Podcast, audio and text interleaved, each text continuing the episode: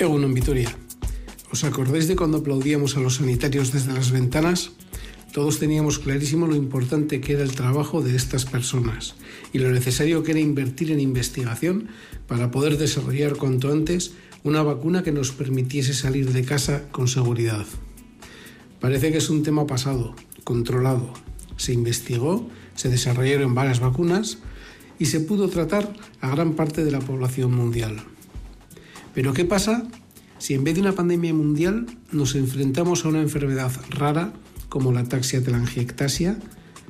En España solo hay 40 casos y en Euskadi 3. Esto hace que al igual que pasa con otras muchas enfermedades raras, prácticamente no se investiguen.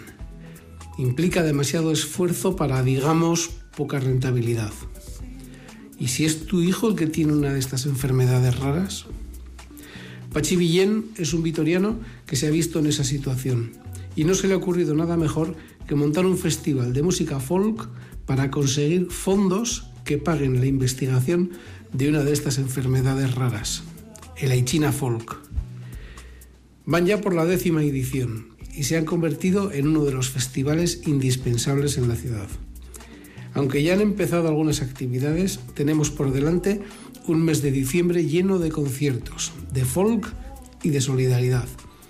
Echad un ojo a la web aichinafolk.org y disfrutad de una programación completísima e interesante. ¿Y tú? ¿Vas a ir a los conciertos o vas a donar? Porque también se puede donar. Íñigo Zarate.